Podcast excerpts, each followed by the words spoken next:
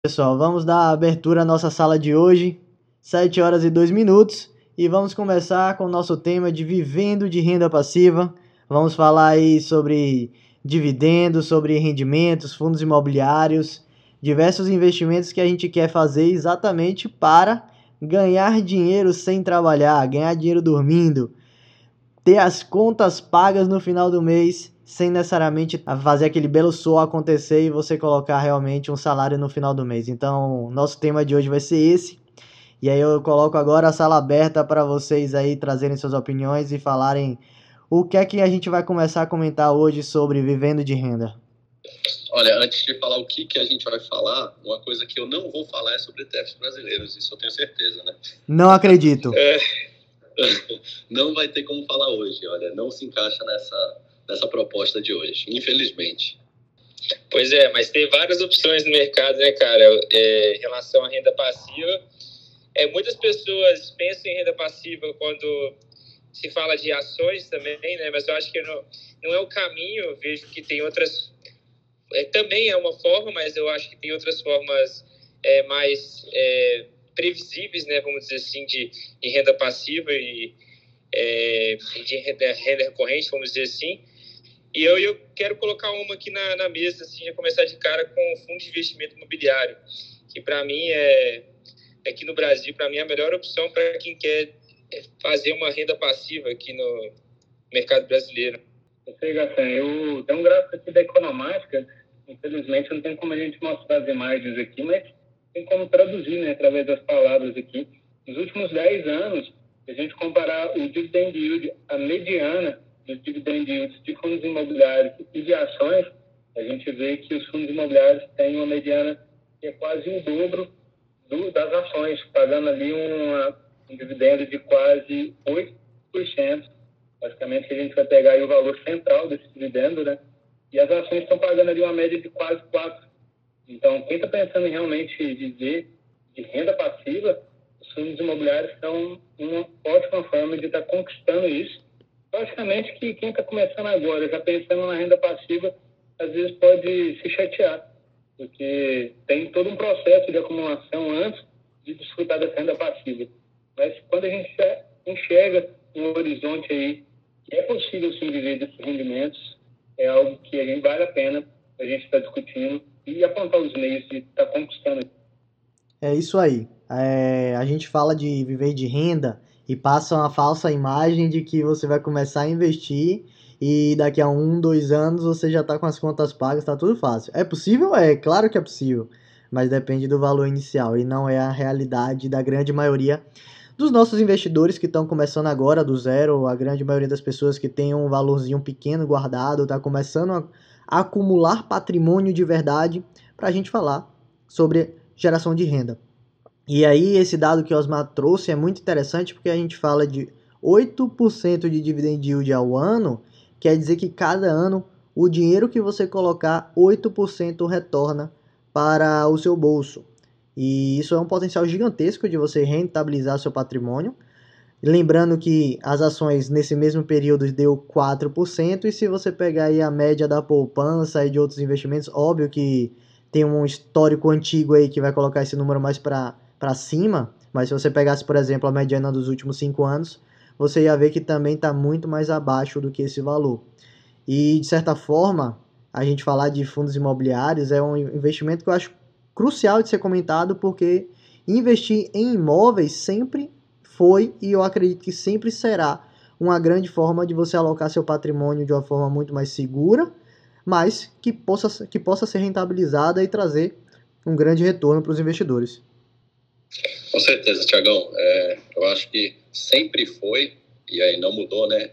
Imóveis é o investimento preferido dos brasileiros. Acho que todo mundo aí conhece um tio, um primo, um, amigo que ao longo da vida foi acumulando imóveis e hoje vive de, é, do rendimento deles, né? Tenho certeza que isso, isso acontece bastante.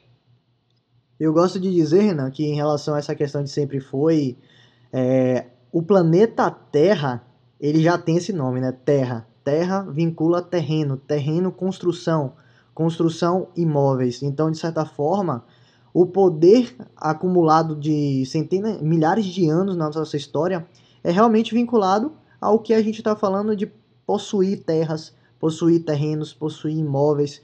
A, é, se você pegar, por exemplo, no feudalismo, os poderosos é o que tinha a maior quantidade de terra disponível. Então, eu acredito que isso não se retrata mais em poder necessariamente, mas consequentemente vai trazer para o lado de você ter renda, de você ter patrimônio, de você ter ativos, que isso nada mais são do que bens capazes de colocar dinheiro no seu bolso no final do mês, né? Show de bola. Cara, é, deixa eu só colocar uma fogueira aqui na, no, no uma fogo no, na fogueira aqui.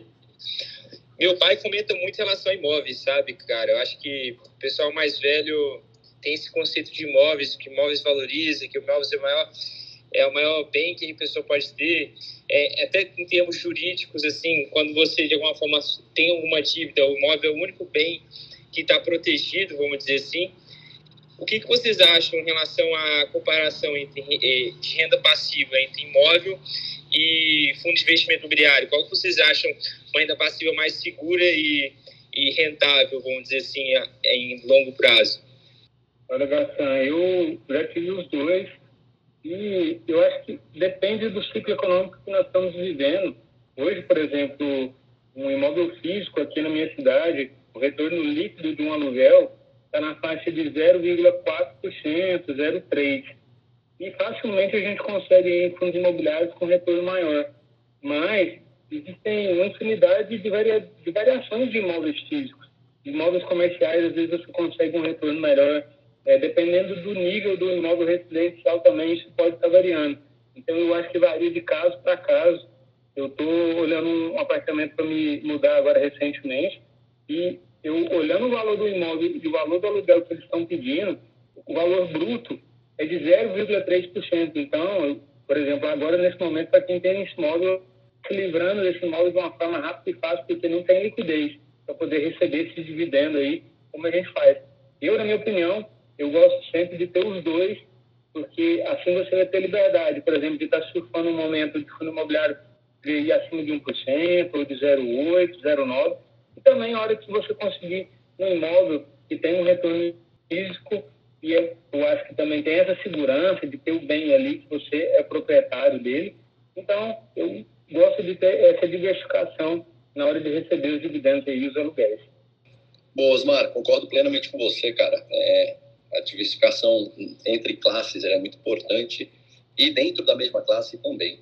O único ponto, cara, que eu, que eu tenho que ressaltar em relação a imóvel físico e fundos imobiliários é a quantidade de patrimônio que você precisa ter para você conseguir diversificar. Uma vez que você não consegue comprar um imóvel físico apenas uma parte dele, né? Então, você vai ter que dispor é, para muitas das pessoas é, de um valor muito grande. Então, a gente fica difícil de diversificar. E essa é uma das maiores premissas né, da, do nosso portfólio, né, a diversificação. Boa noite, Júlia. Boa noite, gente. Tudo bem? Desculpa o atraso aí. Então, gente, dando, dando a minha opinião né, sobre, sobre os imóveis, é, eu acho bem interessante a gente diversificar, mas como o Renan falou, para isso a gente teria que ter um valor bem alto, né, para já ter um imóvel. E o bom dos fundos imobiliários é que você consegue investir já e ter esse retorno com um valor muito pequeno, né? Então, é, hoje, na minha, na minha opinião, se eu tivesse que escolher mesmo, né, entre um, um dos dois, eu ainda ficaria com os fundos é, pela questão de, eu acredito até questão de não é, me incomodar com várias coisas, às vezes com uma pessoa que não vai pagar o aluguel, né, com atraso de aluguel, ou até mesmo com uma coisa que estraga aqui, alguma coisa que estraga lá, tem que consertar por essa, por essa praticidade, é, eu ficaria com, provavelmente com o, meu Deus, gente, esqueci o nome. Fundo, fundo imobiliário. o fundo, o fundo imobiliário. É isso aí, assim, não sou maluco de dizer que investir em imóvel é um mau negócio, não vou fazer isso de jeito nenhum, é, mas tudo que vocês falaram faz total sentido. Primeiro, eu acredito que você precisa ter um patrimônio líquido na faixa de uns um milhão, um milhão e meio, dois milhões de reais para você começar a colocar um, um imóvel físico na sua carteira de patrimônio como ativo, não como moradia, tá, gente? É bom a gente sempre separar as coisas. Imóvel de moradia não é ativo de investimento. E você poder realmente ter uma diluição dessa concentração causada por um único ativo, que é o imóvel. Eu acredito que a grande maioria das pessoas que nos acompanham, a grande maioria dos investidores que estão começando, não tenham 200, 300 mil reais ou até mais para colocar no, no imóvel para aluguel. Esse é o grande ponto. Você falar assim, não, eu vou comprar o meu apartamento onde eu vou morar e colocar 300 e 400 mil reais, é até entendível, mas quem é que vai fazer esse, esse aporte para deixar esse dinheiro em um aluguel para você receber essa renda? É muito complicado as pessoas pensarem dessa forma. Então, lá dos fundos imobiliários, como o Renan bem colocou, vem como um, um ponto muito interessante de você começar a fazer esse investimento com pouco capital, já que a nossa indústria aí tem fundos imobiliários de 3, 10 reais, 80, 90, ou seja, a grande maioria você consegue com um aporte razoavelmente acessível. E sou totalmente a favor do que Júlia falou, dor de cabeça, gente. Eu conheço aí alguns proprietários de, de imóvel, eu tenho um, um conhecido de, dos meus pais que é dono de um prédio comercial, é dor de cabeça, é um inquilino que não paga o aluguel e você tem que entrar na justiça, é uma, um problema que teve, que um arrombamento no, no portão que você tem que consertar, é um elevador que quebra e você tem que ficar de olho domingo de noite porque tem que chamar e tem que resolver emergencialmente. É muita dor de cabeça para você gerenciar esse tipo de, de investimento como sendo só seu. Então você vai estar tá concentrado o seu patrimônio em um único ativo e você ainda vai ter uma grande dor de cabeça de administrar. O que é que acontece? Obviamente que se você chegar a ser uma pessoa muito bem sucedida em um patrimônio líquido milionário, você não vai ser a pessoa que vai administrar, você vai ter alguém contratado para tomar conta disso. Então aí fica mais fácil para você fazer essa gestão. Agora, a pessoa física comum fazer essa concentração ainda ter que tomar conta, e como o Osmar falou, ainda assim ter normalmente rendimentos menores, é muito mais complicado você falar que a pessoa deveria estar olhando com um olhar de terreno, um olhar de imóvel, para você fazer como investimento. Eu sim vou bater na tecla de que colocar fundos imobiliários na carteira é uma grande, grande, grande situação positiva para o investidor hoje, para colocar o seu dinheiro em uma alocação mais ativa, mais rentável e mais favorável no longo prazo. Seja bem-vindo, João Marcos. Show. Bem-vindo, João. É, cara, eu tenho uma opinião formada em relação a isso também. Eu acho que fundo de investimento imobiliário tem inúmeras vantagens que bate a questão da, é, do imóvel em si, né? Muitas e muitas vantagens. E uma delas que mais me chama a atenção, além da, das que vocês já comentaram aí, é a questão da liquidez. É, eu vejo assim, como o fundo, um imóvel, de uma forma, pode te prender a um determinado local, um determinado espaço. Aconteceu, por exemplo, minha família, se tentar vender um imóvel, demorou, tipo, dois, três anos para vender o um imóvel a, a, um preço que eles achavam justo é, para vender aquele imóvel. Então, isso não acontece nos imobiliários, onde tem uma liquidez diária e você consegue vender a qualquer momento ali, é, enquanto a bolsa estiver em funcionamento, né, vamos dizer assim. Mas eu tenho um ponto favorável em relação a imóveis que no fundo imobiliário é, não se tem muito por conta dessa questão da liquidez, né? Eu acho que quando você tem um dinheiro para comprar um imóvel, você tem uma, uma é, poder de barganha muito grande para negociação de preço. E, e, eu acho que essa é única vantagem em relação a, a, um, a um fundo de investimento imobiliário. Como assim, né? Vamos, vamos dizer. Por exemplo, um imóvel que vale na faixa ali de 500 mil reais. Ele vale 500 mil reais a preço de mercado. Mas pela falta da não liquidez, você consegue negociar ele no valor muito mais baixo, dependendo da, do cenário econômico, por exemplo. E aí eu vejo muita vantagem, até mais vantagem do que um fundo de investimento imobiliário. Mas única e exclusivamente nesse tipo de caso. Agora, em relação a, a questão de não ter dor de cabeça, a questão de você não ter, é, você ter uma renda passiva mais, de alguma forma, é, firme e previsível, né? De você conseguir administrar isso de uma forma mais fácil, enfim, inúmeras coisas. Mas essa questão de barganha de preço, para mim, o imóvel ele, ele sai na frente de um fundo de investimento imobiliário. Acho que só nessa questão só. Enfim, eu queria comentar mais uma, mais um tipo de renda passiva que acho que não é muito comum no mercado, que é semelhante aqui no Brasil, mas é no exterior, que são os famosos REITs.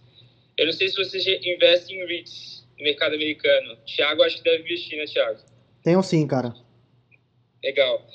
O, eu estava pesquisando, eu dei uma pesquisada antes de vir nessa live, eu também invisto em REITs, mas eu vejo a questão da facilidade dos REITs no, no mercado de investir em fundos de investimento imobiliário americano, quanto quão amplo ele é, tipo, em relação a isso. Tem muitas opções, tem muitas formas de se investir, tem muitos é, meios de se investir, mas o diferencial que tem em relação, o Brasil tem em relação lá, é que pela, pelo, pelo fato da nossa taxa de juros ser maior do que de lá, a renda que é gerada pelo fundo imobiliário de lá é muito menor do que a renda que é gerada por aqui. Não só por isso, né, por outras formas, por outras coisas também.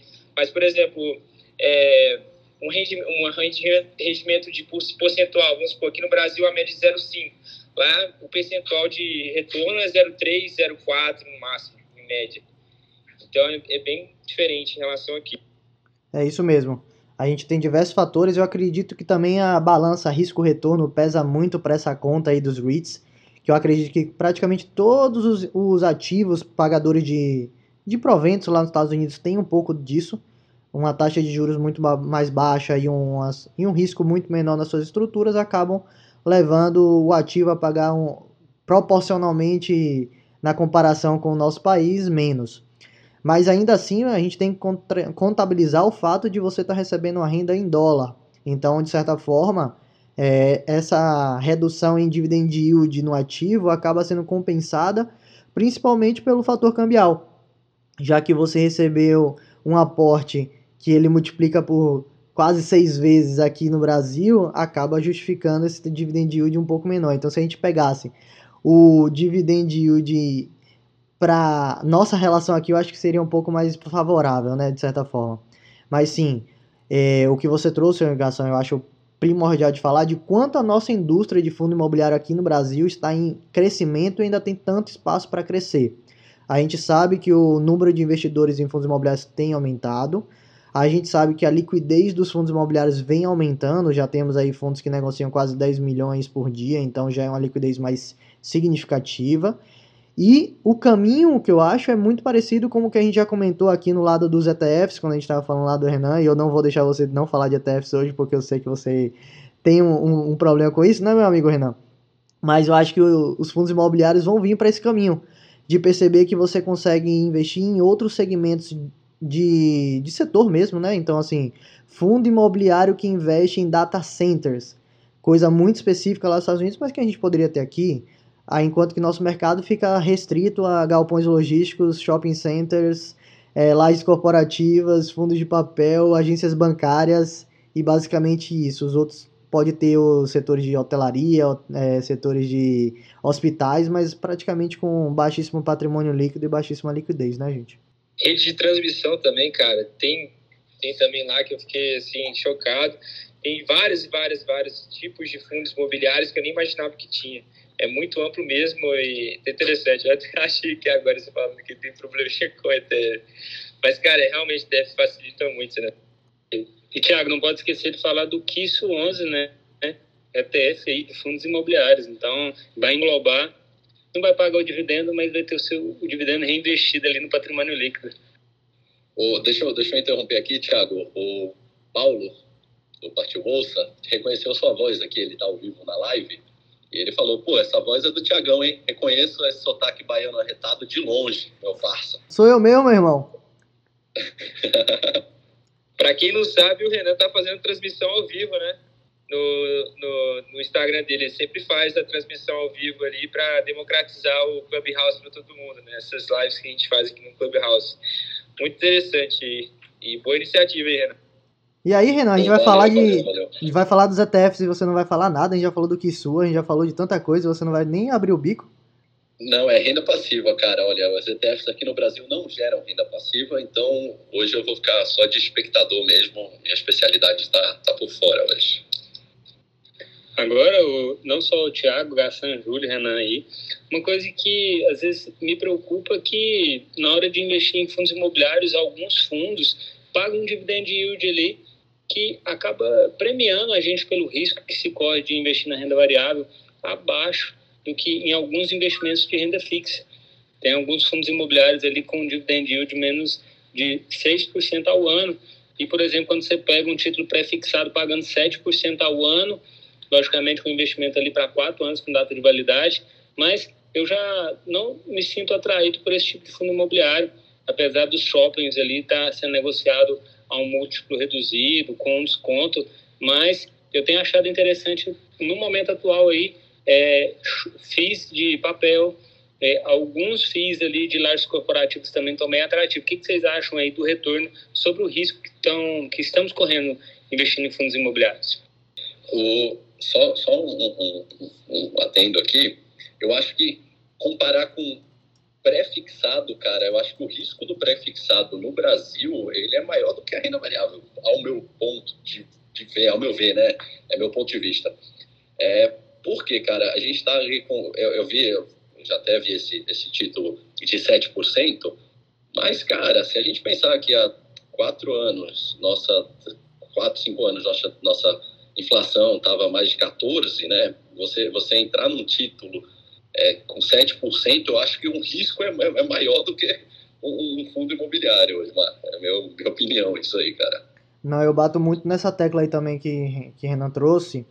Quando a gente fala de títulos de renda fixa, pré-fixado, você acaba assumindo o risco de ter, ter uma previsibilidade do que vai acontecer na economia do país. Então, assim, quando você pega um título pós, meio que você vai surfar uma onda e fica protegido do que aconteça. Mas um título pré, cara, se você pega aí um momento turbulento de economia que a gente está vivendo, uma, prova, uma probabilidade de curva de juros esticada lá na ponta, é, taxa Selic deve subir, a gente está vendo aí, já está o Copom se reunindo, é, é bem provável de uma taxa Selic de 2,5 ainda essa semana. Tudo isso acontecendo, eu concordo com o Renan que título prefixado hoje ele está com um prêmio de risco muito elevado frente à renda variável no caso dos fundos imobiliários. É a gente comparar com o lado de ações. Então, não é somente olhar o dividend yield, você teria que olhar o retorno total junto com a valorização do ativo e comparar o, o risco frente a essa incerteza econômica que a gente está vivendo para a economia futura. Então, realmente, eu tenho um certo receio, ok, que é legal você botar 7% na carteira garantido pelos próximos 4 anos, mas e se a nossa Selic subir para 5%, 6%, que é possível, não é provável, mas é possível acontecer, a depender de como seja o nosso país nos próximos dois anos. Será que esse título realmente vai te colocar numa posição muito favorável? Então eu sempre boto nessa questão de investir em um título pré-fixado, você tem que estar muito claro do que você está olhando para frente, já que você tem uma curva de juros aí de longo prazo empinando para cima já tem algum tempo, né? Então, assim, é um tópico um pouco mais complexo de se falar, um pouco mais travado, mas é um pouco de o que eu sinto. Eu não tenho título pré-fixado hoje. Toda a parte pré-fixada que eu tenho na minha carteira vai estar dentro dos fundos imobiliários que tem títulos de imóveis vinculados a uma taxa pré-fixada mas aí de certa forma é, o próprio fundo imobiliário está fazendo essa gestão de risco por mim, então eu me sinto mais confortável do que eu mesmo contratar um título totalmente fixado, né? Show. É, deixa eu levantar uma bola aqui. A gente vai, essa semana, é, provavelmente, uh, o, o, cupom vai aumentar a nossa taxa Selic, né? Não sabemos se 0,25 ou meio ponto. E isso, teoricamente, né? Tá aqui tudo no mercado financeiro é teórico, né? A, a prática sempre é outra, mas teoricamente isso vai é, abaixar o preço dos fundos imobiliários. O que, que vocês acham em relação a isso? Vocês acham que é, é, um, é uma chance de entrada? É, a, a, taxa de juros provavelmente não, nunca nunca mais não, né? Mas nos próximos anos não vai voltar a ser 2%, pelo menos por um bom período. A gente teve essa experiência aí do nosso Paulo Guedes, querido do Tiago, mas não está não, não tá dando muito certo. Então, o que, que vocês acham para o médio prazo dos, dos fundos imobiliários? Eu acho que a questão, é, Renan, acho que a questão dos, dos fundos imobiliários e qualquer é, investimento que está na bolsa, eu acho que já foi computado no mercado. O mercado geralmente ele é, ele já antecipa muitas coisas, né? A relação do Copom já é prevista pelo mercado e eu acho que é, os, os investidores estão se posicionando para isso. Eu vejo que tem dois, dois tipos de... Eu vejo isso, venho acompanhado há um tempo já e, e cada vez mais vai, vem reforçando essa minha tese. Tem dois tipos de investidores no mercado e, e dois tipos de investidores apostando para lados diferentes, né? O investidor estrangeiro e o investidor local essa visão do investidor estrangeiro, ele aposta muito na questão do aumento da taxa de juros, da inflação e etc., e a volta daquele, é, daquela, daquela inflação alta no Brasil, né? Enfim, pela grande queda que teve no, nos anos passados da, juros, enfim, pela incerteza política e, e tudo mais. E, em contrapartida, tem os investidores locais, né, que de alguma forma é, estão entrando na bolsa, muitos, muitas pessoas estão entrando na bolsa, estão de alguma forma é, mais assertivo, é, é, acessíveis a risco, estão desenvolvendo mais essa questão de tipo é, a risco mesmo, né, vamos dizer assim. Mas enfim, eu vejo essas duas frentes e eu vejo eu não tenho, eu acho que eu vejo um caminho muito incerto no mercado. Eu acho que tem tem, tem parece que está brigando, sabe? Uma coisa tipo, tem uma projeção que vai aumentar muito o, o número de investidor local e os investidores locais, na verdade, estão acreditando na, no futuro desenvolvimento do país e o investidor estrangeiro está puxando para baixo, entendeu? Eu vejo essas duas frentes no mercado. Nossa, ó, eu não vou nem colocar logo minha opinião, porque chegou o cara que eu tava esperando para falar sobre esse tema aí. Já tava aqui falando com ele aqui no WhatsApp, mas assim, galera, é, Matheus é o meu parceiro baiano junto comigo, mas especialista em fundo imobiliário. E Matheus, a gente está falando exatamente sobre essa interferência no, no aumento da taxa de juros sobre o mercado de FIIs. Eu acredito, na minha humilde opinião, já aconteceu, como o Gassan falou, uma, um movimento antecipado do mercado que, se você pegar os últimos dois meses, os FIIs têm sofrido nas suas cotas. Mas o que é que provavelmente vai impactar daqui para frente? É um cenário que deve continuar com o mercado já derrubando os preços ou a gente já está vendo um preço ajustado frente a essa probabilidade futura?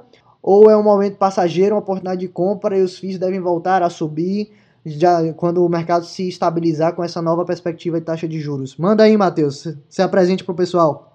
Fala, fala, Tiagão, tudo bem? Boa noite a todo mundo aí. Para quem não me conhece, meu nome é Matheus Lima. É, junto com o Thiago lá, o Thiago tá aí embaixo. A gente toca o projeto lá do Tio Fiz, a gente fala sobre fundos imobiliários. É um prazer estar aqui com todos vocês. Vocês vão trocar uma ideia, né? Uma ideia legal aí de fundos imobiliários. É, é, engraçado falar sobre esse ponto, né? Porque eu vejo que muitas, muitas, muitas pessoas aí estão assustadas, estão com medo. Pô, a Selic vai subir agora, acabou a atratividade dos fundos imobiliários né? E esse é, é, é uma pergunta constante, quase todos os dias a gente recebe esse tipo de pergunta, e é com um tom muito emocional. Eu sempre vejo isso com um tom muito emocional e sempre peço um pouco de cautela para as pessoas. Eu acho assim, existe uma correlação, a gente precisa voltar um passo atrás para falar disso, né? É, existe uma correlação entre FIX e Selic? Existe, ok? Mas, na minha concepção, e baseado em estudos, existe muito mais com a expectativa futura com o juros futuro. Ok, a gente vai conversar sobre isso. Mas eu queria voltar um passo atrás e falar o quê? A correlação que existe entre é, investidores né, e FIX, ou enfim, IBOV que seja, é entre renda variável e Selic. Tá? A gente precisa voltar um passo atrás para chegar nesse ponto aí. Porque assim, a correlação que existe é natural. Quem, entra, quem vê no mercado financeiro sabe que funciona dessa maneira. Tanto que existe um, existe um aumento tão grande ali dos investidores em, em ações agora. Ah, fundos imobiliários também. Por quê? Porque a Selic estava baixa. Então, em momentos de Selic baixa, em momentos que não está tendo mais aquela rentabilidade ali voltada nos ativos de renda variável, precisa ter uma migração. É natural, existe um, uma forte migração ali para os ativos de renda variável. Neles existem as ações e os fundos imobiliários. E o inverso também é verdade. Se a gente começar a ver uma Selic explodindo aí, a gente vai ver naturalmente um fluxo de saída de renda variável, tá? Ou pelo menos uma, uma entrada menos forte. Então a primeira correlação que existe é essa, porque o cara não precisa pensar muito, ver um título ali do lado que está rendendo 10%, 12% ao ano. Um exemplo. Porra, o cara precisa se matar de estudar um fundo imobiliário, assim, não se matar, né? Mas o cara precisa estudar um fundo imobiliário, precisa estudar uma empresa, pô, entendeu o modelo de negócio da empresa, e o cara tem a opção de não, não, não, precisar pensar em nada, não precisar estudar nada, só vem qualquer título lá e investe. naturalmente o cara vai optar por isso, né? Então, a correlação que existe, em primeiro lugar, né, é o quê? É Selic e renda variável. Aí, se a gente for entrar ali no mercado de fundos imobiliários, né, que é um certo medo muito grande que existe uma correlação, e fixe Selic, cara, assim, existe uma correlação? Existe, mas tem que entender várias outras, vários outros pontos, né? E a gente tem que entender que o mercado de capitais é voltado à expectativa futura. Né? Então, a correlação maior que existe entre o IFIX é o juros futuro. É os juros ali de 2025, ou os juros de 2027, 2028. Hoje a gente vê os juros ali, né, quase que precificado ali o mais longo, em 7, 8%. Beleza. Mas o cenário, né, o cenário que a gente está visualizando, o cenário base aí é de um 4,5%, vamos dizer assim, 4,5%, 5%, deve ter uma alta aí agora de 0,5%, mas a intenção realmente é dar, diminuir a pressão lá dos juros futuro, mas imagina um cenário base de 4, 5% aí de Selic. Ok, qualquer fundo imobiliário hoje conservador paga no mínimo de 5,5% a 6,5%, 7%. Qualquer fundo imobiliário hoje conservador paga isso.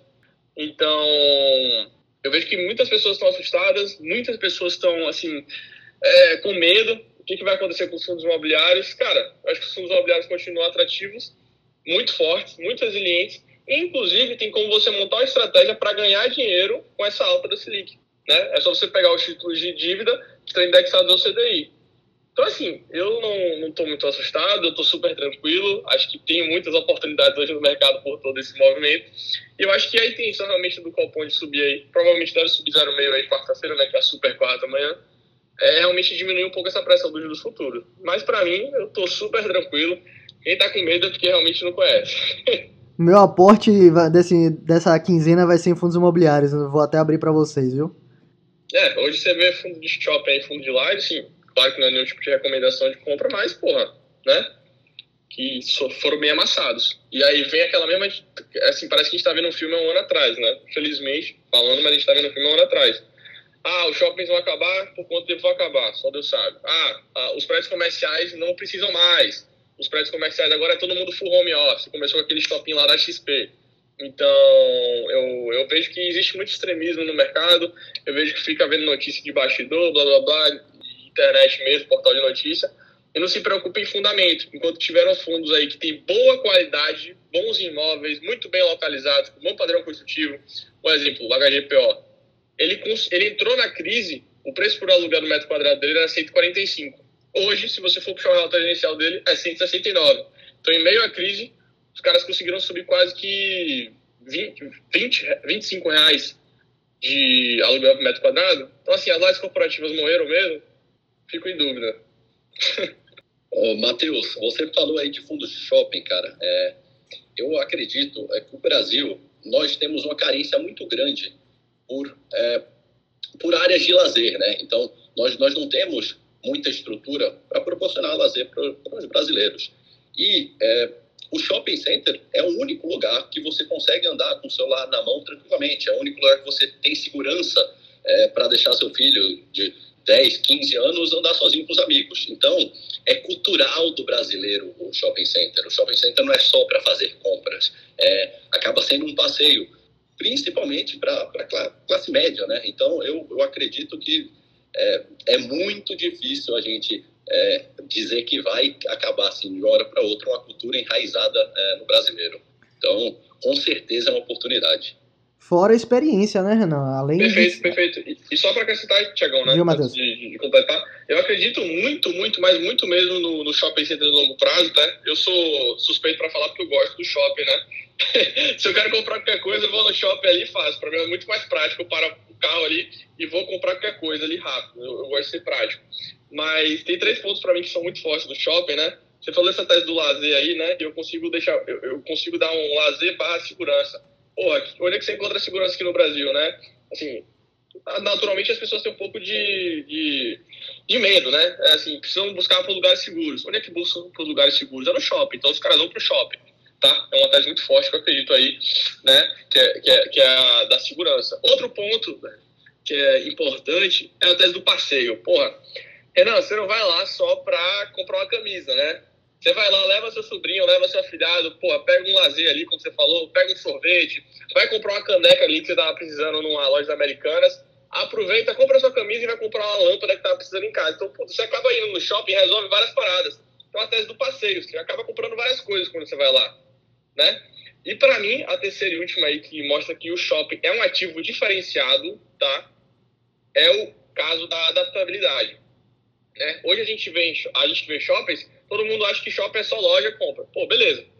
Tem gente que vê assim, mas se você consegue entender o modelo de negócio dele, você consegue visualizar que tem uma certa adaptabilidade. Shoppings que estavam ali, assim, tem um caso aqui em Salvador que era um shopping que é meia boca, né? Não sei se vocês conhecem, é o shopping inclusive do Visc 11, do Visc Shopping ali, é o shopping paralelo. Sempre foi um shopping muito fraco aqui em Salvador, sempre teve problemas. Ele fez duas coisas que simplesmente mudou a cara do shopping toda. Ele botou sala de faculdade, do nada meteu sala de faculdade lá e uma clínica popular. O que aconteceu? Aumentou drasticamente o fluxo de pessoas no shopping, naturalmente aumentou o fluxo de receita, e assim, o que era o shopping ruim conseguiu transformar o shopping ok. Então a gente vê uma, um movimento aqui de adaptabilidade. Hoje tem shoppings com academia, hoje tem shopping com clínica popular, hoje tem shopping lá em São Paulo com coworkings, hoje tem shopping com sala de faculdade, como eu mencionei, né? E assim, daqui para frente pode ser um lugarzinho para ser um, assim, é um termo que a gente utiliza que é o last mile, tipo assim, um mini galpão logístico lá dentro. Então, puto, o shopping tem é, uma adaptabilidade muito grande e outros ativos não tem. Ele tem um alto valor agregado porque está no meio da cidade, entendeu? É isso aí, eu ia comentar sobre a experiência do, do usuário no shopping, né? Então, assim, beleza, é, eu quero comprar uma camisa. Eu posso entrar no site da loja e escolher a camisa? Posso. Mas você vai provar? Você vai perguntar para seu companheiro, sua companheira se ficou bom em você? Você vai vestir? Ah, eu posso receber em minha casa, provar e devolver. Ok, mas olha o tempo que você levou para fazer esse processo, mesmo que ele não seja difícil, mesmo que ele seja viável. É muito mais fácil, de certa forma, você entrar no shopping, escolher a camisa, provar algumas 4, 5 opções, e aí depois disso, pronto, você leva para casa. É, eu, eu, eu, dou aula né, para meus alunos do curso e tal, e eu uso um quadro. Minhas, cane minhas canetas, meus pilotos acabaram, eu precisava de refil. Cara, foi um estresse para conseguir comprar esses refis.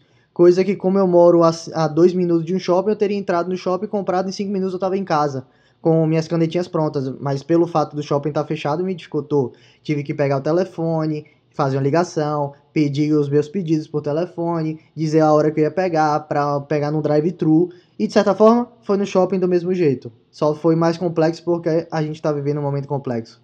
Então a experiência como um toda, quando o shopping voltasse a um lugar tranquilo dado o efeito de pandemia, zero estresse, zero preocupação. Eu realmente acredito que culturalmente o brasileiro vai voltar aos seus shoppings.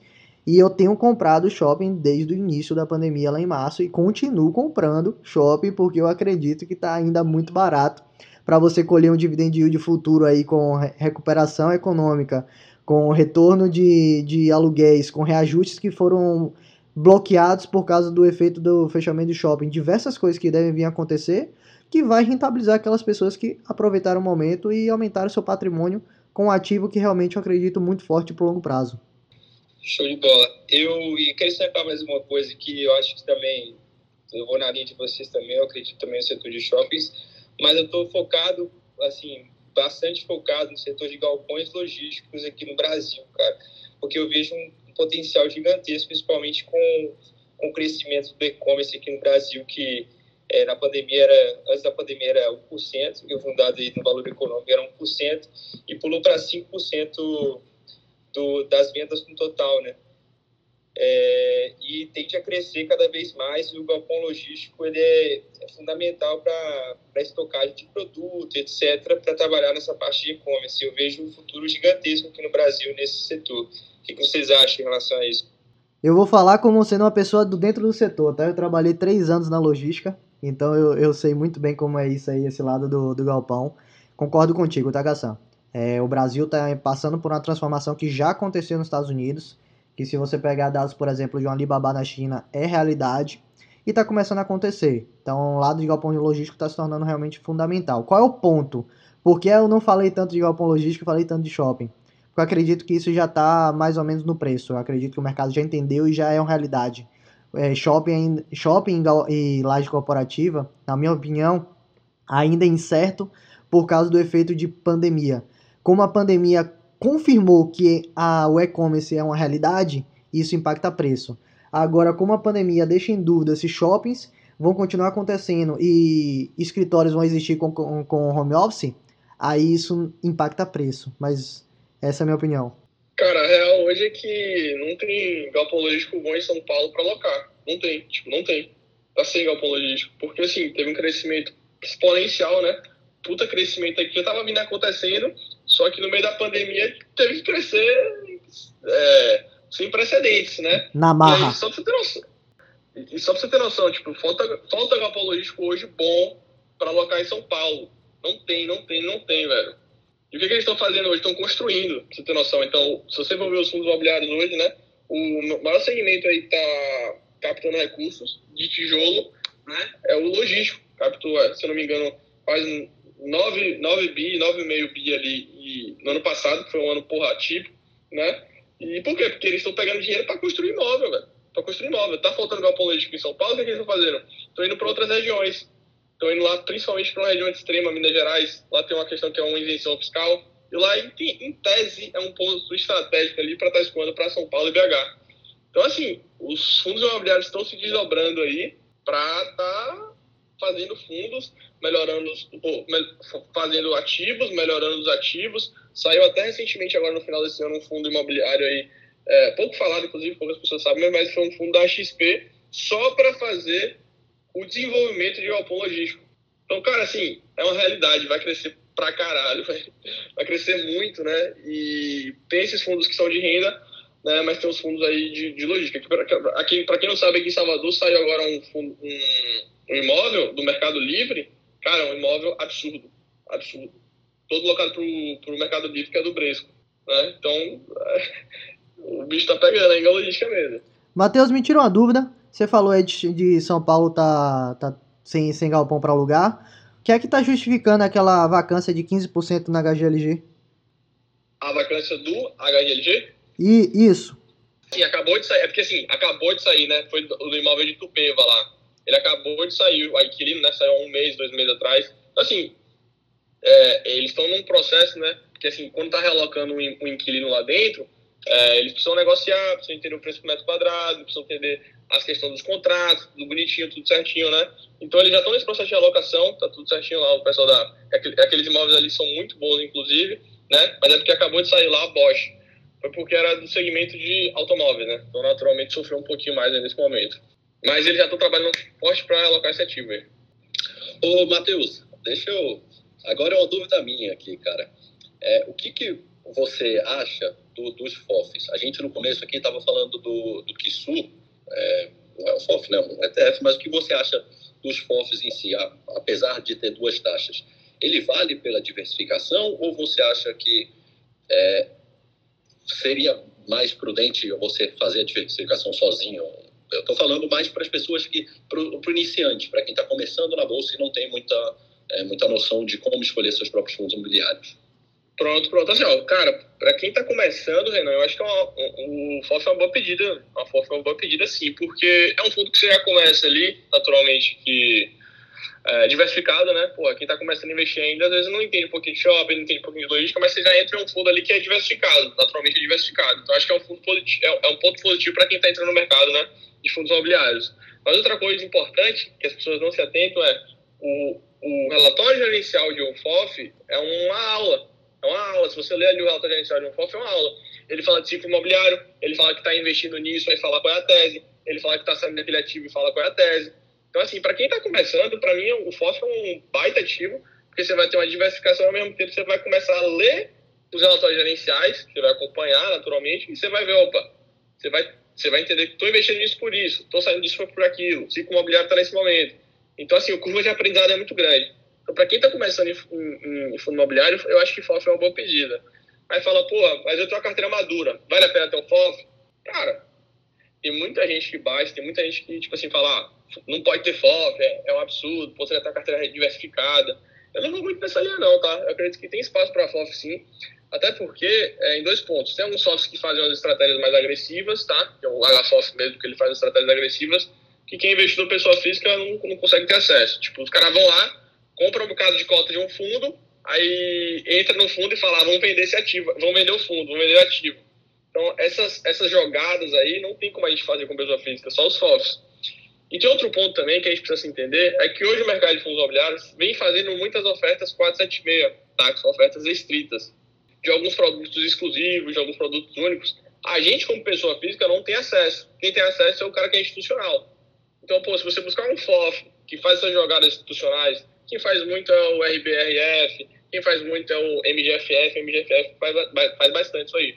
Então, que busca algumas operações exclusivas, busca algumas operações diferentes, pô, pra mim vale a pena, cara. Pra mim vale a pena ter FOF na carteira. Não precisa ser a carteira toda de FOF, né? Mas tem espaço. Eu visualizo assim. É, não, eu achei muito interessante você falar isso, Matheus, porque para quem tá começando aí, não tá muito familiarizado com esse mercado de fundos imobiliários, o fundo imobiliário, quando ele quer pegar dinheiro e se, se capitalizar para fazer novos investimentos, ele faz uma oferta de novas cotas para pegar, pegar esse dinheiro no mercado. E o fundo pode escolher qual tipo de oferta ele vai fazer. Então, tem certos fundos que abrem uma oferta irrestrita, que ou seja, eu, qualquer um de vocês aqui poderia abrir e ir lá pegar essa cota. Tem ofertas que tem um pouco mais de limitante, que seja só para os cotistas existentes, etc. E tem as ofertas restritas, que é só para investidor institucional e investidor CNPJ. Então seria só aqueles profissionais que teriam acesso. E muitas vezes essa oferta ela realmente tem um, um quê de diferencial, de ser uma qualidade melhor, que a gente perderia esse acesso, mas ao você ter acesso a um fundo imobiliário que ele investe em outros fundos imobiliários, você acaba colhendo esse resultado porque esse investidor, investidor institucional identificou essa oportunidade, achou um bom negócio e teve acesso que você não teria individualmente. Então, sim, eu concordo com o que o Matheus falou de você não ter uma carteira lotada de FOFs. Eu acho que vale a pena você olhar um, dois, talvez, a depender do como for. Mas eu não vejo nenhum problema de você colocar um pouco de FOFs, mesmo que, ah, dentro do FOF que eu tenho, ele investe no FII que eu também possuo. Pense comigo, a gente faz isso com ETF também. Você às vezes quer investir num, num ativo que você bota no ETF, mas você também tem um ativo por fora porque você quer aumentar sua posição, você quer ter um pouco mais de exposição a esse ativo individualmente. Então eu não vejo com maus olhos você tá comprando um FOF que ele investe no mesmo FII que você possui, desde que, como o Matheus falou, você tem um, um diferencial no FOF, na estratégia dele de ser um pouco mais agressivo, de ser um pouco mais trader de certa forma, se a gente puder falar assim, e também dele colher algumas oportunidades que o mercado oferece para que o pessoal física não tenha acesso, né? A minha única crítica é a questão do comodismo, tanto a questão do ETF, tanto a questão do FOF. Eu acho que é uma muita para a entrada do investidor, eu acho muito interessante, mas a gente tem que é, colocar na cabeça das pessoas que eles têm que ser mais ativos, mais do que passivos, né? A gente vinha de uma jornada é, muito passiva de investimento, muito por conta dos juros altos, né? As pessoas simplesmente buscavam essa alternativa do, de renda fixa simplesmente por causa dos juros elevados. E essa questão de, de investimento é, diversificado, onde é, há gerenciamento da sua carteira de forma indireta, isso é um tipo de investimento passivo e eu acho que as pessoas devem tomar cuidado, tipo assim, buscar sempre aprender do que é, buscar rentabilidade, né? Vamos dizer assim. Show, Gastão. Pessoal, deixa eu fazer, é, obviamente, com, com a live, como a gente falou, e o Lucas, ele está perguntando é, para cada um de vocês qual o percentual de FIIs que vocês têm na carteira. Eu já falei a minha, né? A minha tem 10% apenas, é, mas eu gostaria que vocês só falassem uma porcentagem, se possível, né? De quanto vocês têm na carteira. 25%, Renan. Hoje eu coloco 25% do meu patrimônio em fundos imobiliários, visando exatamente essa questão da renda passiva, que é o nosso tópico de hoje. Olha, eu estou aqui com uma média de 15%, porque eu tenho exposição também em imóveis físicos, então eu não gosto de estar tá com uma sobre, sobreposição aí do imóvel físico e do fundo imobiliário. Eu tenho 25% também. Eu tenho 18,5%. Exatamente. Aí, para finalizar com chave de ouro, né, eu tenho 55, 60%. Matheus, um abraço aí, Osmarzinho aqui. Deixa eu te perguntar, é, para quem está iniciando aí uma análise de um fundo imobiliário, é, como que a pessoa pode, por exemplo, avaliar a qualidade dos ativos? Se, por exemplo, ah, eu estou aqui no interior de Minas Gerais, eu nem sei em qual região de São Paulo ou qual região da Bahia que fica aquele imóvel. Como que a gente pode estar tá investigando isso aí, buscando esse tipo de informação? Cara, assim, é, tudo, assim, a gente entende hoje que a gente está num mundo globalizado, né? Tipo assim, você pega a internet, ele pega um Google, né? Um Google Maps mesmo que seja, e você consegue visualizar as informações. Tudo bem, pô, você, tá, eu tô aqui na Bahia. Possa ser que eu não sei, ou no Toledo da Bahia que seja, possa ser que eu não sei qual é a região mais demandada do ativo XYZ.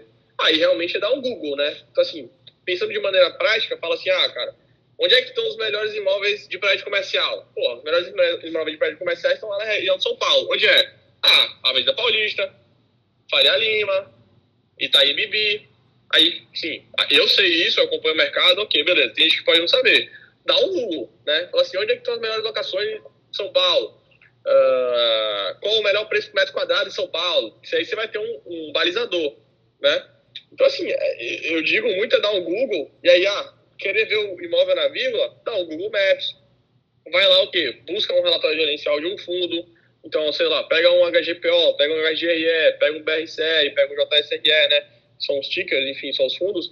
Mas entender, ó, onde é que aquele imóvel está localizado? Qual o padrão construtivo dele? Ah, pô, aquele imóvel tem é, qual, como é o hall dele? Tem L pontos, tem elevador, como é elevador? Então, assim, entender a qualidade dos ativos, né? É primeiro entender qual segmento está analisando. Aí, a partir do segmento que está analisando, é, eu acho que entrar na vírgula ali. Ah, prédios comerciais. Pô, onde é que tem os melhores prédios comerciais? Ah, os prédios comerciais na região de São Paulo, os melhores. Ok. Campo logístico. Ah, a região de São Paulo é demandada, mas tem outras que são importantes, alguns polos importantes. Regiões portuárias são importantes. É, a parte de São Paulo, mas extrema Minas Gerais também. É uma região que está sendo muito demandada. Uh, por de uma localização estratégica de tensão fiscal. Ah, é mercado. O mercado tem, agora está crescendo essa parte de renda urbana, né?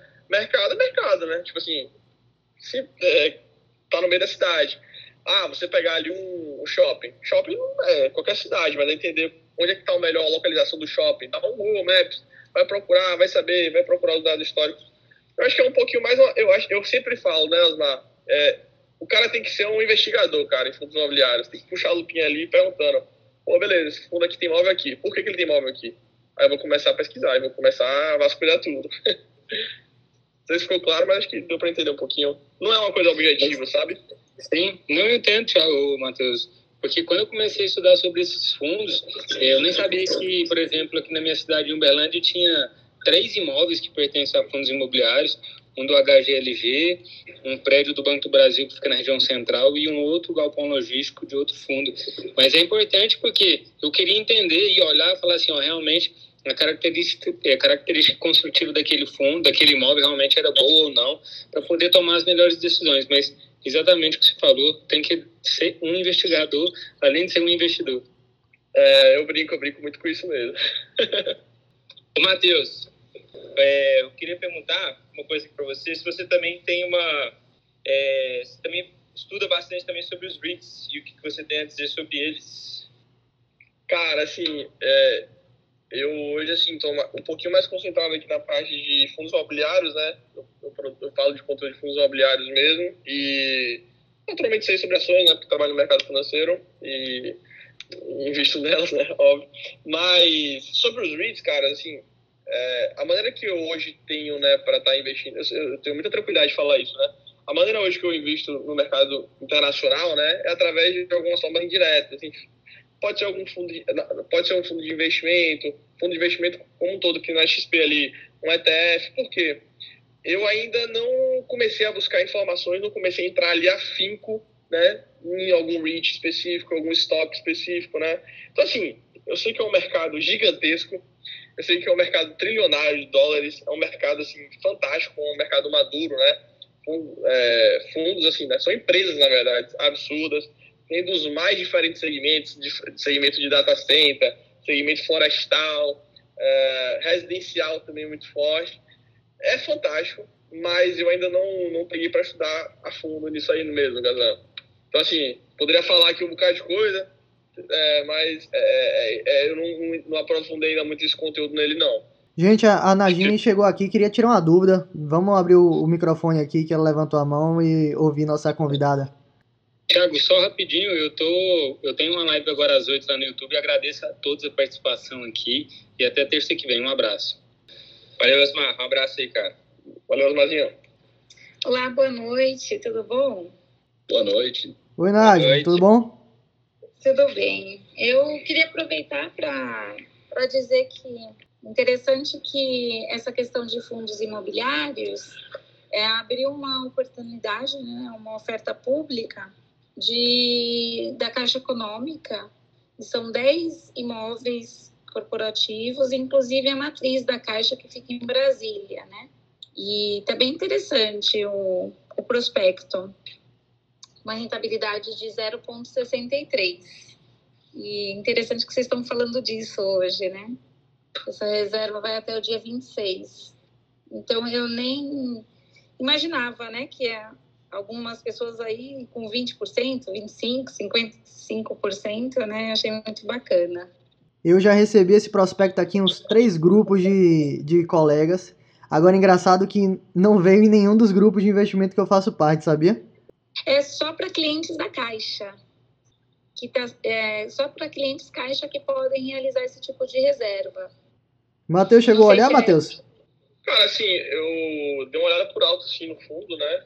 É, só pra deixar claro, você, ô, Najim, desculpa. Você viu se é um, é um fundo de agência bancária que vai estar vendendo ou vai ser é imóveis da Caixa, né? Imóveis corporativos. Falhou não entendi o que você falou.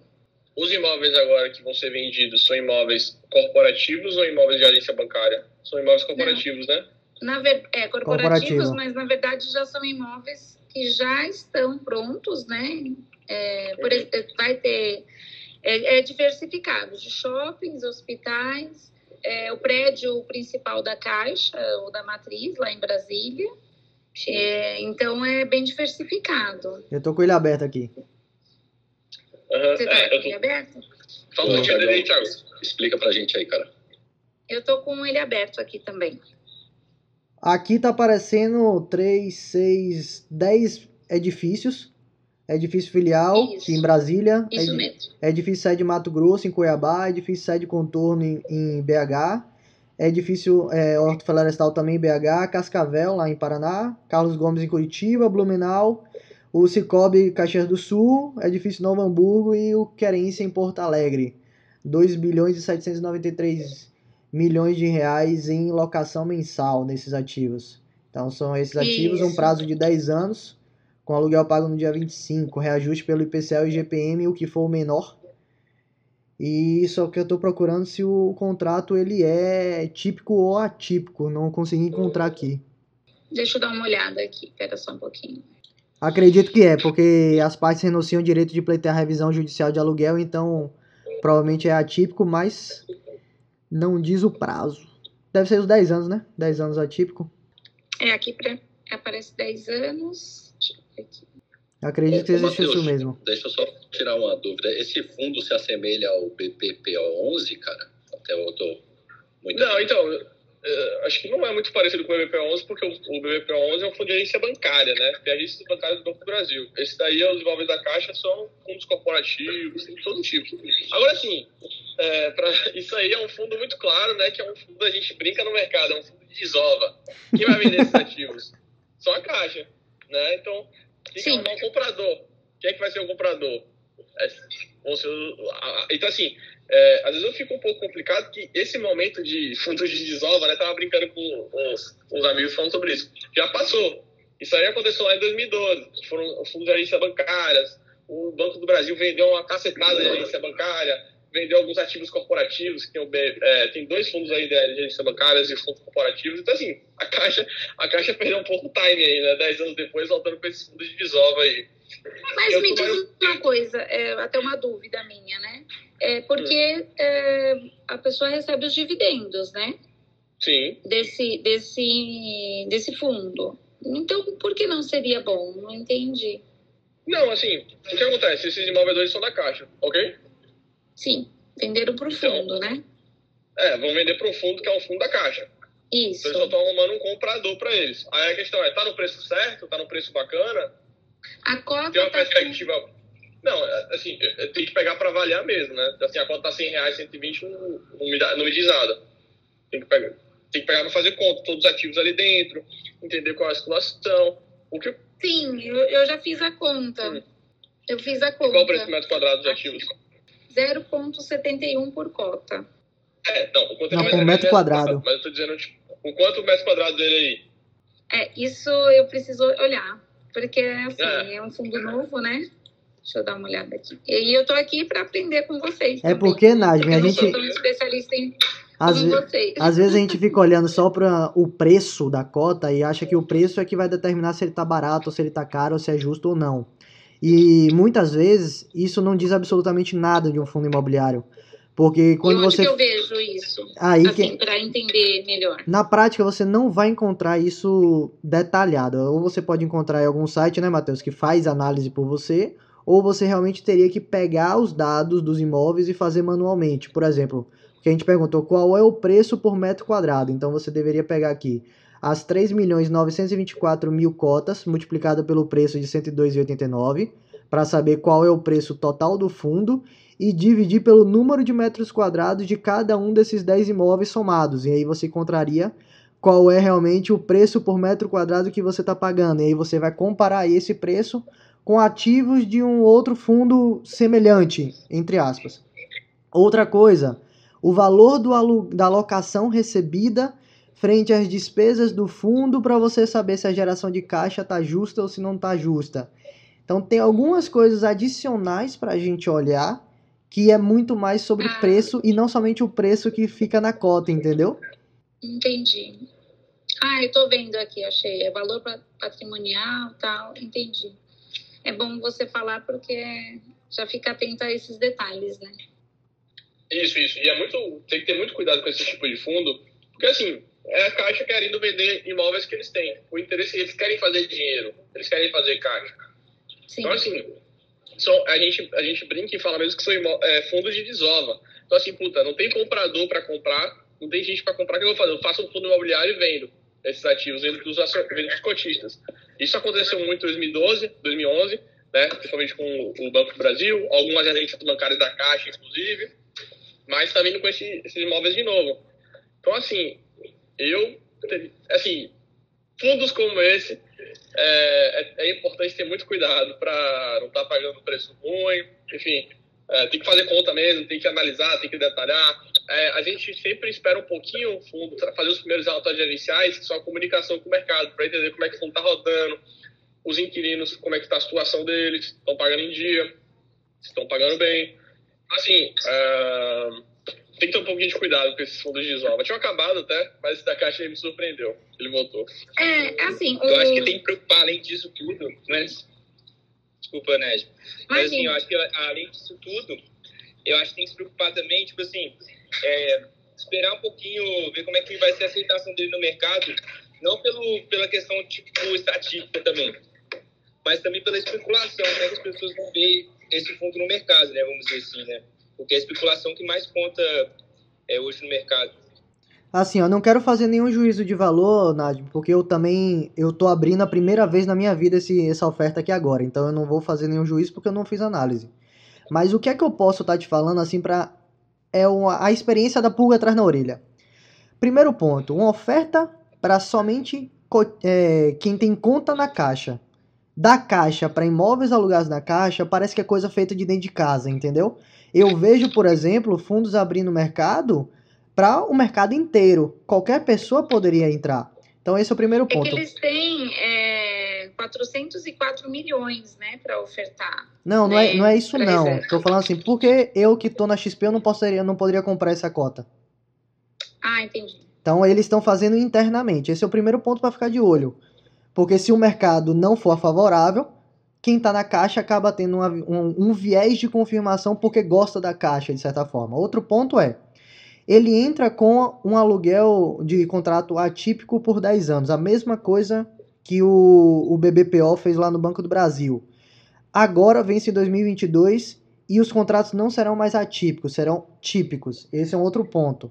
Então, será que realmente ele está fazendo esse contrato no preço justo que se você não tivesse fazendo por um fundo imobiliário para a própria caixa, as pessoas comprariam por esse valor? Essa é uma pergunta muito intelig- inteligente ser feita. De pegar, por exemplo, qual seria o preço pago por metro quadrado nas regiões que esse fundo tem imóveis e olhar se a caixa está fazendo acima desse valor, porque se for acima desse valor, é claramente como o Matheus falou, uma desova. Você pegar um dinheiro adicional que o mercado vai te dar. Por quê? Porque Caixa é um banco governamental, ele é estatal, ele é seguro, ele não vai quebrar e as pessoas vão confiar mais. E pelo fato de confiar mais e ser restrito para cotista da Caixa, meio que você coloca dentro. Pode ser um baita fundo, eu não vou fazer o juízo de valor porque eu não, não analisei, mas a pulga atrás da orelha que fica é essa. Será que realmente você está sendo é, confirmada a entrar e colocar seu dinheiro num fundo de qualidade num preço justo? Ou eles estão tentando fazer com que você pague um preço a, acima do valor justo do mercado porque é da caixa? Então essa pergunta fica aí para a gente se questionar antes de tomar decisão. E eu concordo muito do que os meninos falaram de você deixar o mercado funcionar durante um, dois, três meses antes de você tomar essa decisão, entendeu? Entendi. É que no, no meu caso, é, eu não vou fazer, o, na verdade, não sei se vocês sabem, mas eu trabalho na Caixa, né? E como é um fundo novo, eu tenho o certificado CPA 20, mas eu preciso me aperfeiçoar mais né, em investimentos, né? Então, eu gosto de, do assunto, gosto de entender. E realmente eu estou aqui para aprender com vocês, né? Aprender porque realmente é um fundo novo na Caixa, né? Só que, pelo que eu vi, vocês já, já aplicam em outros fundos, é, enfim. Isso é interessante. É, o mercado de fundo imobiliário hoje ele está crescendo bastante, então você encontra diversas oportunidades aí, diversas opções que possam ser bem positivas para o investidor.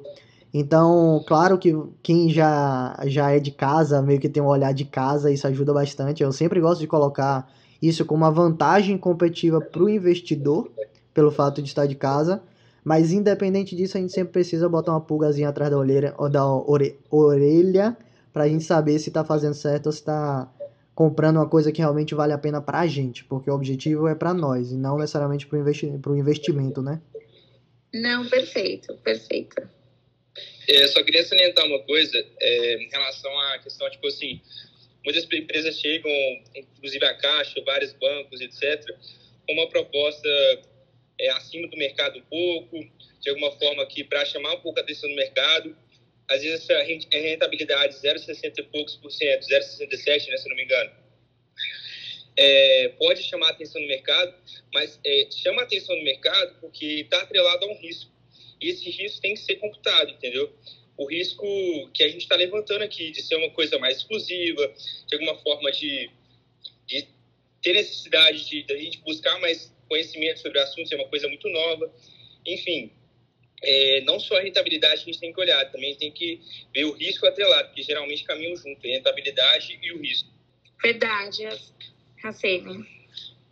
É, Renan, se surgiu alguma dúvida aí no Instagram também, puxa pra gente, tá? Se você tá aí acompanhando a live. Mas antes de, disso, eu queria até trazer um, um, outro caso que aconteceu aí, ficou bem famoso no mercado de fundo imobiliário, para a gente discutir exatamente esses efeitos. A gente olha muito para a rentabilidade, quanto é que paga de dividend yield mensal, se tá bom, se não tá. Mas, por exemplo, ao longo do ano de 2020, tinha um fundo imobiliário chamado XP Macaé, o famoso XPCM, que é um fundo Nossa, de um, é... um único ativo, um único local que ele estava pagando, começou o ano pagando 10, foi para 12% ao ano, foi para 18% ao ano, chegou a 24, 25% ao ano de dividendo. Ou seja, em 4 anos você recuperaria, recuperaria o valor investido. Um número que chama atenção e chamou, e chamou a atenção de muitos investidores.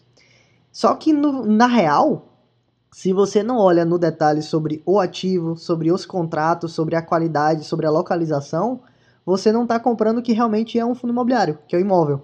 Ninguém compra um imóvel somente porque ele tem um aluguel que parece ser bom. Você compra um imóvel porque ele é bom e, consequentemente, por isso, ele gera um bom retorno de aluguel. E aí, no caso do XPCM especificamente, aconteceu porque era um prédio, se eu não me engano, 19 mil metros quadrados, que era alugado para a Petrobras, na cidade de Macaé, no Rio de Janeiro, que é a bacia petrolífera do, do, do, de, do Rio e quase do Brasil, de certa forma. E a Petrobras falou que em dezembro de 2020 estava entregando as chaves, não ia mais ficar com aquele prédio todo que era só dele.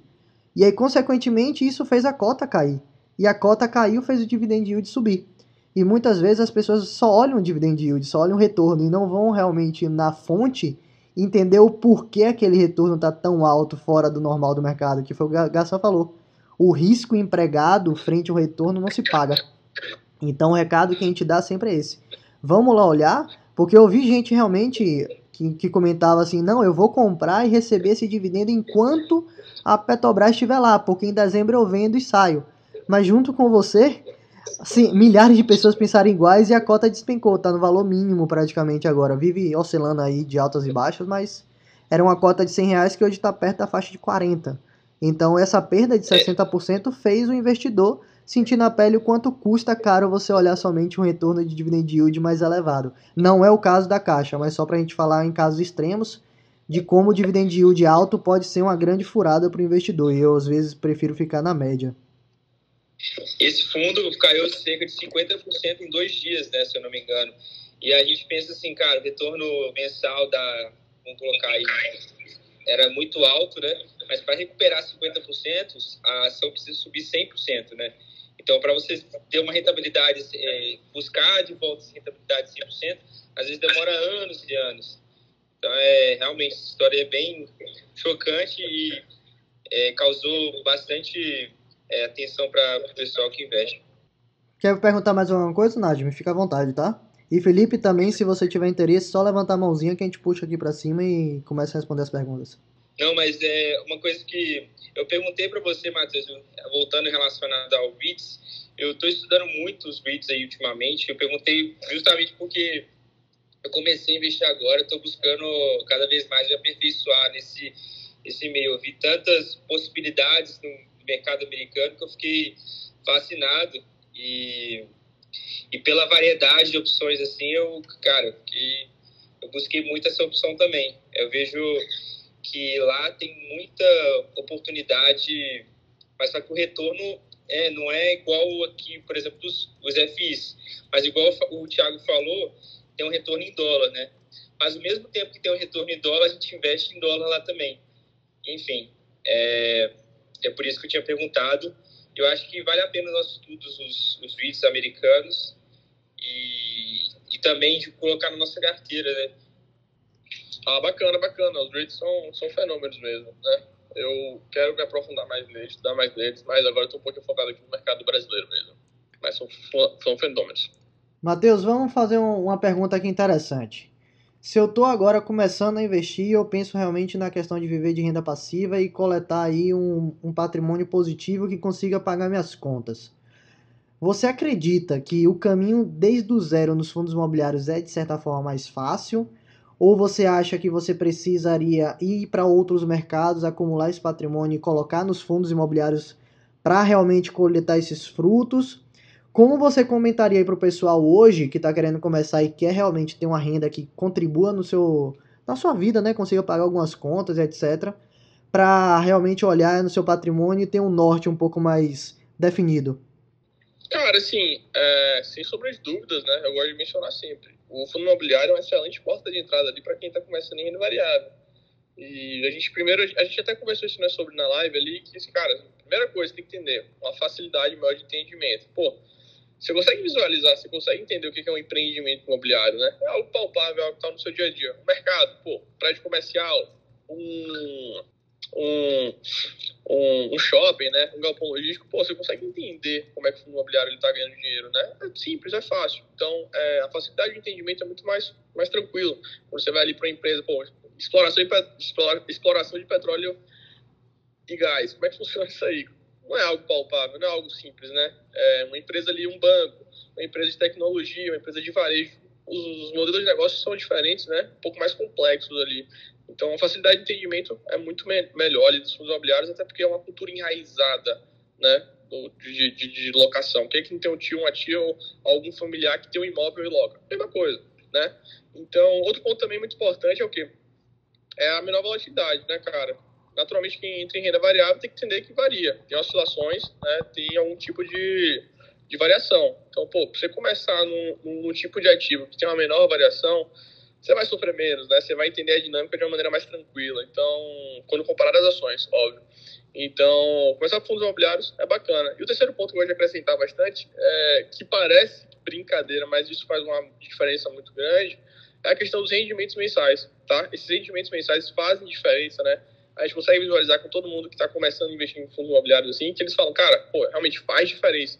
Eu receber rendimentos, isso me motiva, isso me estimula a estudar mais, a buscar mais informações, a pensar assim, ah, se eu investir mais uma cota aqui, eu vou conseguir no mês seguinte receber mais dividendos. Então, assim, cria uma relação muito forte.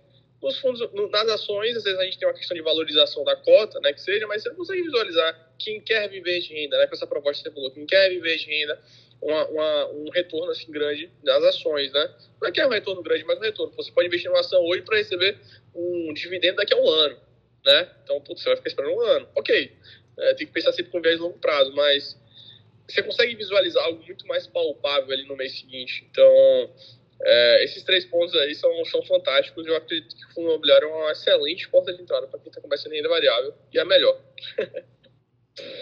Perfeito, Matheus. Cara, eu tenho uma única uma dúvida também em relação a, a convencimento. Por exemplo, eu tenho um tio mais velho, vamos dizer assim, e, cara, não consigo tirar da cabeça dele que um fundo de investimento, é, que um imóvel é, é uma porta de entrada um pouco mais difícil do que um fundo de investimento imobiliário porque ele acredita assim, o fundo de investimento imobiliário não é uma coisa palpável, não é uma coisa que de alguma forma é, traz uma estabilidade, está é, tá exposto à oscilação do mercado, enfim.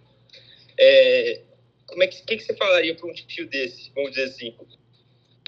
Cara, a primeira coisa que você tem que entender, né, é que eu não estou querendo dizer que sou tio, né, mas eu, eu, eu tenho experiência com pessoas assim e vejo que, assim, você não precisa falar para a pessoa, cara, venda todos os seus imóveis aí, pega o dinheiro todo e investe em fundos imobiliários. Não é assim que funciona, né? O cara tem uma história, o cara ganhou dinheiro, o cara realmente cresceu ali no mercado imobiliário. Você não pode falar isso, né, da água, você não pode mudar da água para o vinho.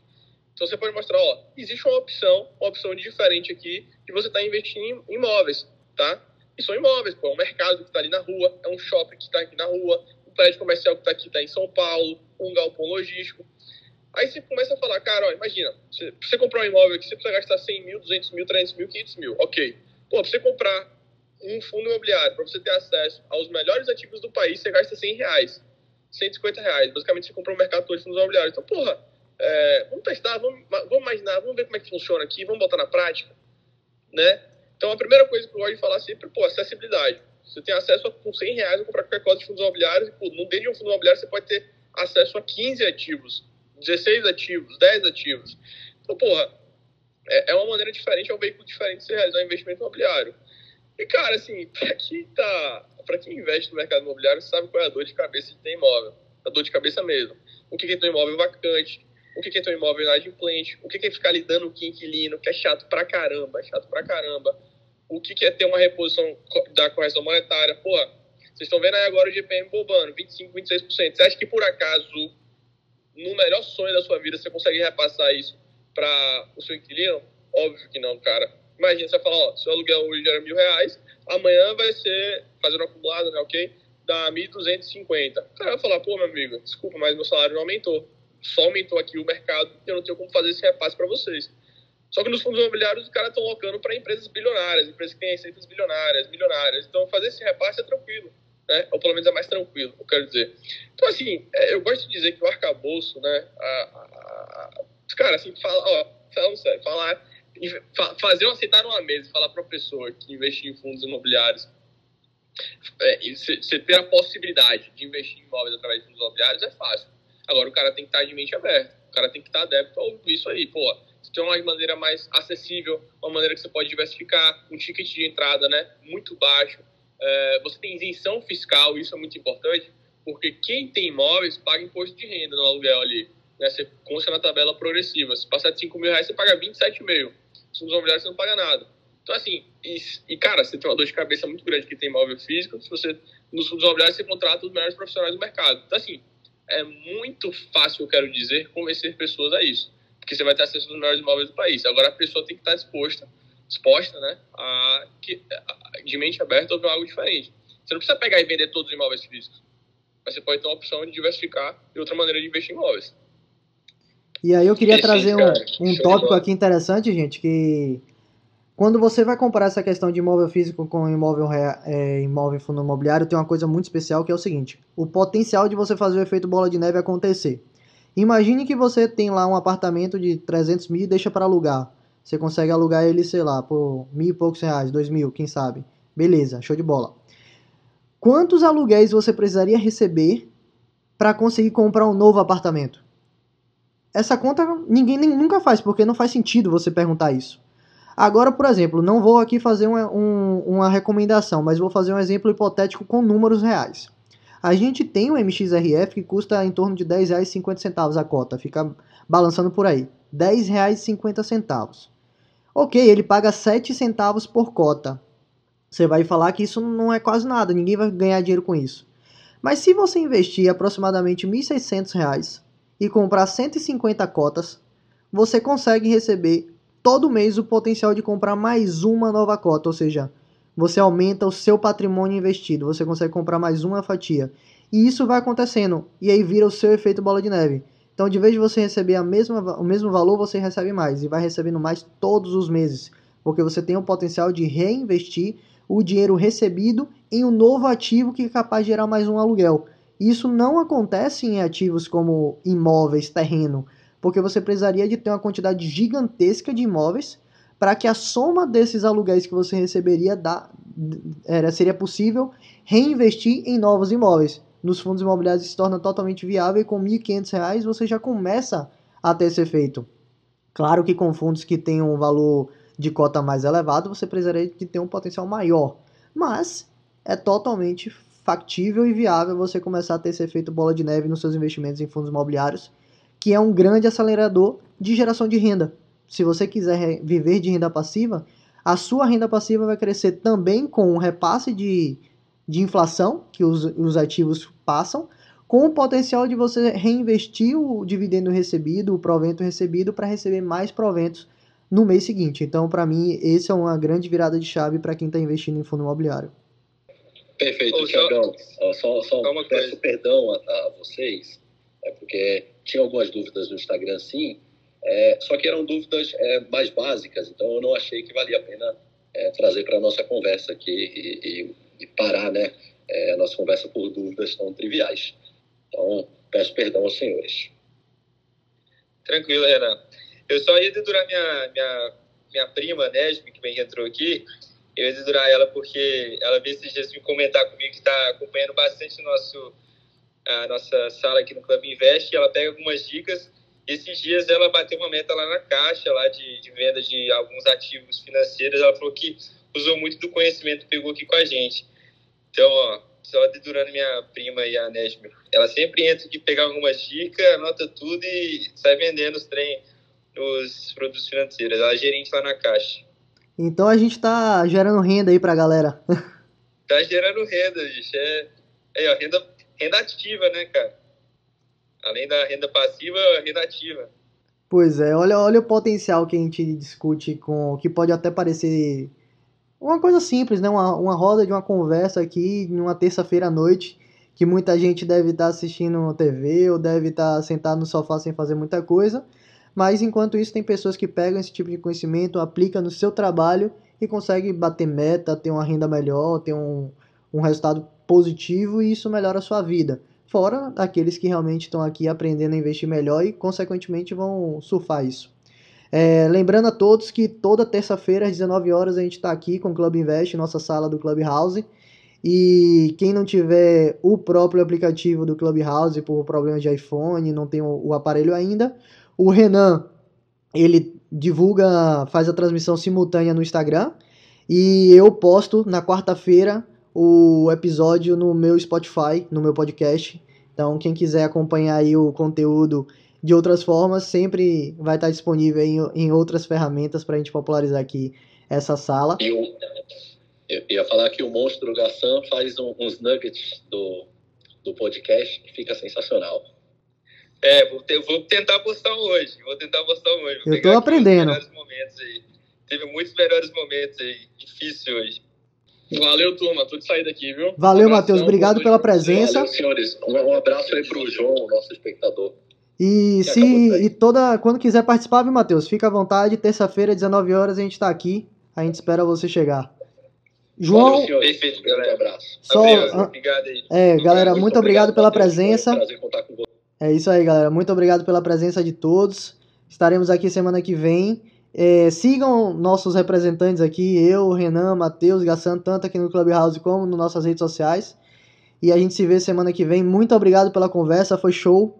Qualquer coisa que precisarem, podem perguntar pra gente nas nossas redes sociais que estamos aqui para ajudar vocês. Valeu, galera. Boa noite a todos. Show, galera. e até semana que vem. Valeu.